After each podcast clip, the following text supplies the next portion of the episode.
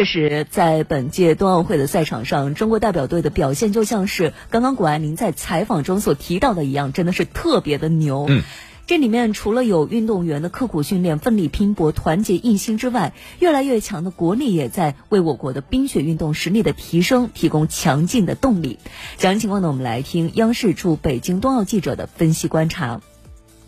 呃，那么其实这一次的比赛呢，我觉得谷爱凌她呃特别突出的地方是在于她真的是对这个项目的掌握、规律的认识是很深刻的。她做了非常多的风格化的动作，包括在 U 型场地的决赛当中，她做的这个呃九百转体，呃别克抓板再接这个九百转体的日式抓板呢，这就是一个风格化的动作，只有她自己能做。另外还有这个山上侧两个方向的五四零的这样的转体的这个动作，也是只有她自己能做的。但是也不只是谷爱凌啊，我觉得这次中国队有非常多的选手对于风策划的这样的一个把握是非常的准确的。苏翊鸣在单板大跳台当中做两个方向的一千八百度的这样的一个转体，还有他在坡障项目当中所做的这个前空翻下道具的这个动作，包括今天在比赛当中受伤的这个张可欣，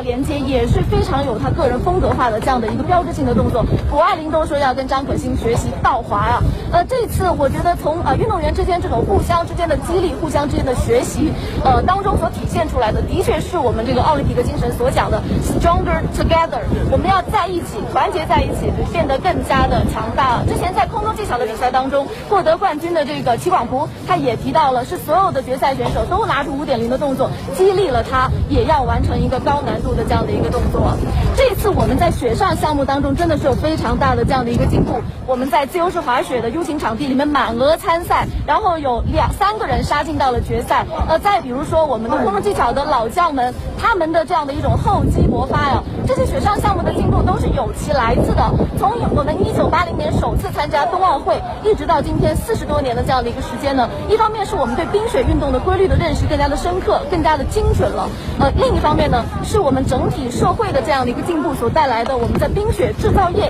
以及科技进步方面能够给予运动员的这样的一个支持，所以我们才能获得这一次在雪上项目方面的如此巨大的这样的一个成就。这是中国整体社会进步为我们带来的。